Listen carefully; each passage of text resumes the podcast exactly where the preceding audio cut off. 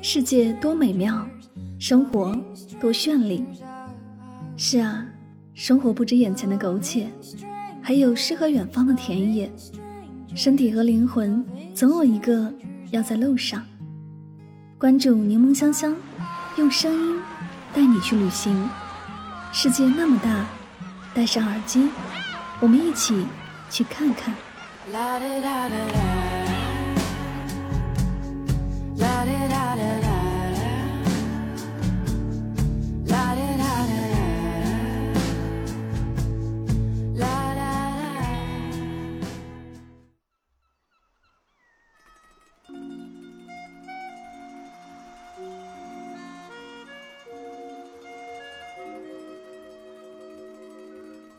世界那么大，我想去看看。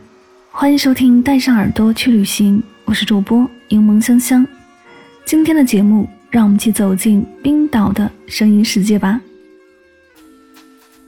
每个人心里都有一个冰岛的经典形象，著名的斯科格夫斯、黑沙滩、蓝泻湖。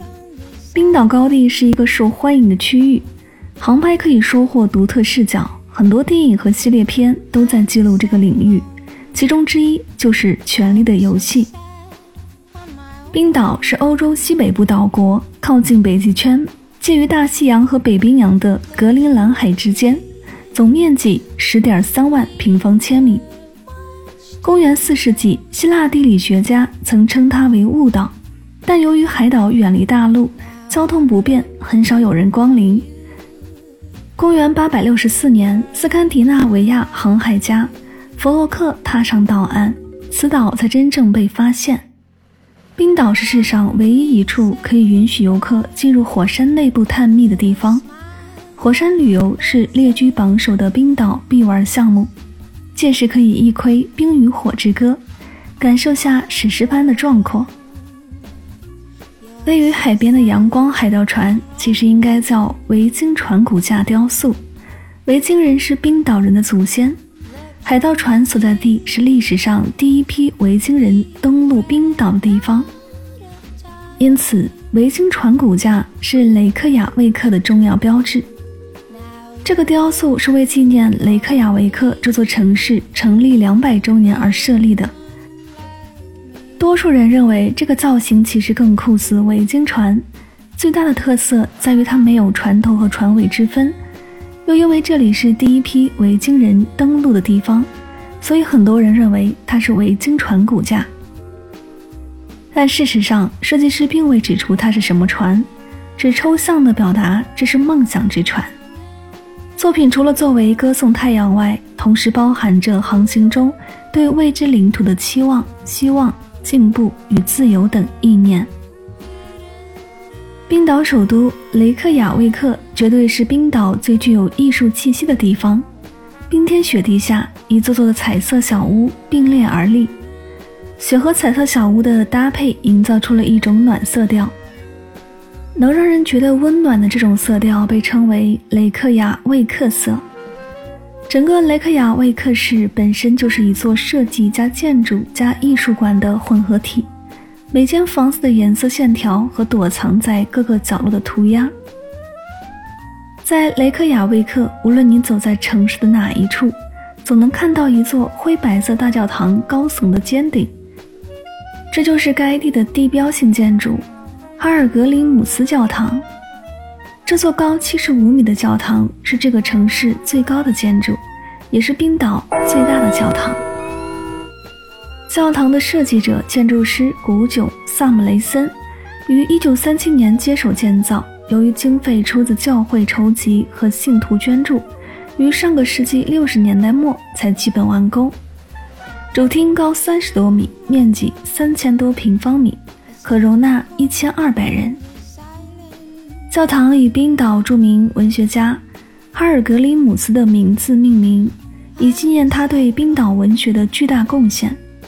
该教堂设计新颖，外形为管风琴结构，内部设计简洁。从正面看，整个建筑的造型类似航天飞机的形状，从塔尖展开两个翅膀，又像是冰岛的冰川，透着一种雄劲和阳刚之美。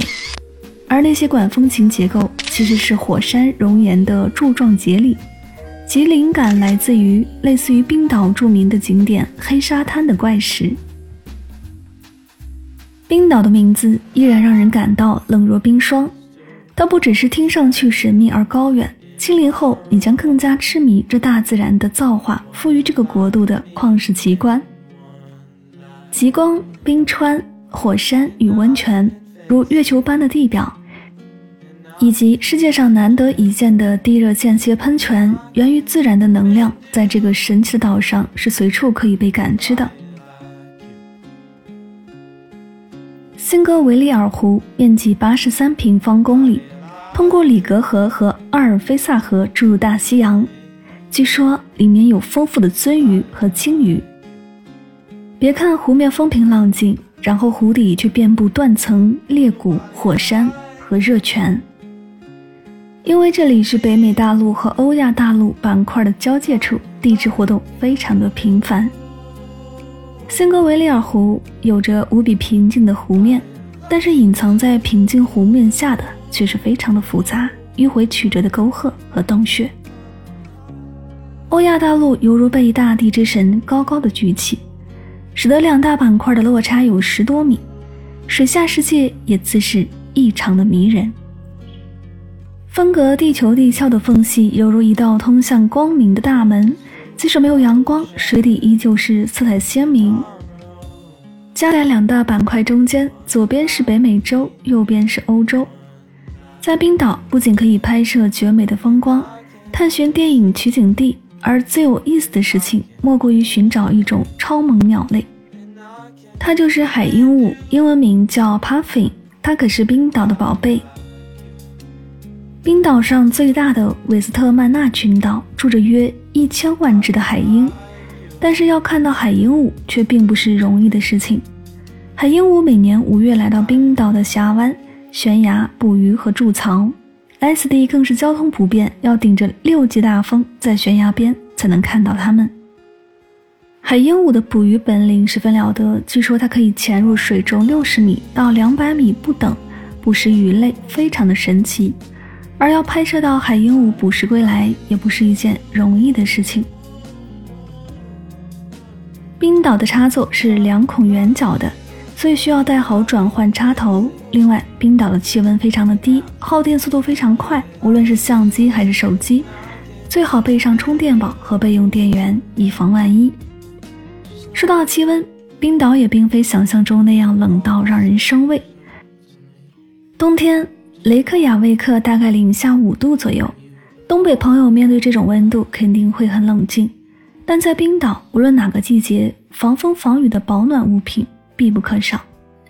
另外，无论是平时行走还是观看瀑布之时，雨披和冲锋衣都能派上用场，需要提前准备好。冰岛吃饭很贵，而且饭食主要以鱼类为主，缺乏蔬菜。如果在那儿待的时间比较长，建议大家带上泡面和一些维生素以及蔬菜片，均衡的营养。人们总是把北极光和冬季联系在一起，实际上北极光一年四季都在发生，只不过它的明亮程度远比不上日光、灯光。若想肉眼观测，必须等到黑夜。夏季冰岛极昼，天不会黑，肯定是看不到的。但秋季开始，八月底、四月上旬都可以看到极光。为何要选冰岛看极光呢？一年约八个月，全冰岛都能看到北极光。虽然芬兰、加拿大、阿拉斯加等地也是追极光的好地方，但是冰岛是世界上唯一一个可以全境观看北极光的国家。如果你来到冰岛，航班幸运的是在晚上，还在飞机上的时候呢，就可以留意北极光。因为极光发生在云层上方，而且飞机上看极光，感觉就像和极光同步在飞翔。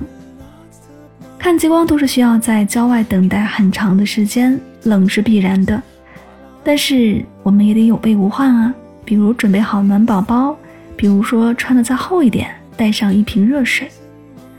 很多人用村上春树的小说名字来形容冰岛，世界尽头与冷酷仙境。冰岛在极北之地，是大陆的尽头的一座小岛。从宁静的湖泊到奔流的瀑布，从冰封的峡湾到幽深的丛林，从裸露的岩地到惊涛骇浪的大海，从午夜的太阳到永夜中绚烂的极光，旅行者会在这一片雄伟中感受到自己的渺小。这里几乎存在着一切大自然能够创造的自然景观，如史诗般的壮丽，在时间的轮回里生生不息。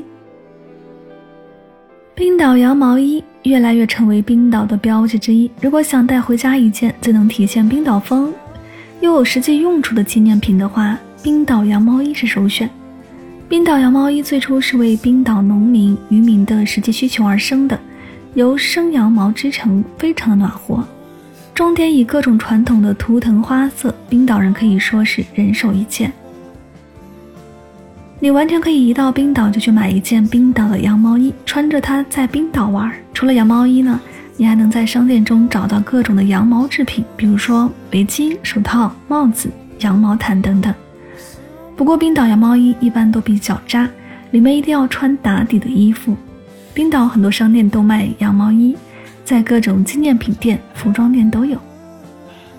好了，以上就是今天的所有内容。我们不可以推荐旅行的目的地，而是以声音的形式带你漫游这个世界。我是主播柠檬香香，我们下期节目再会。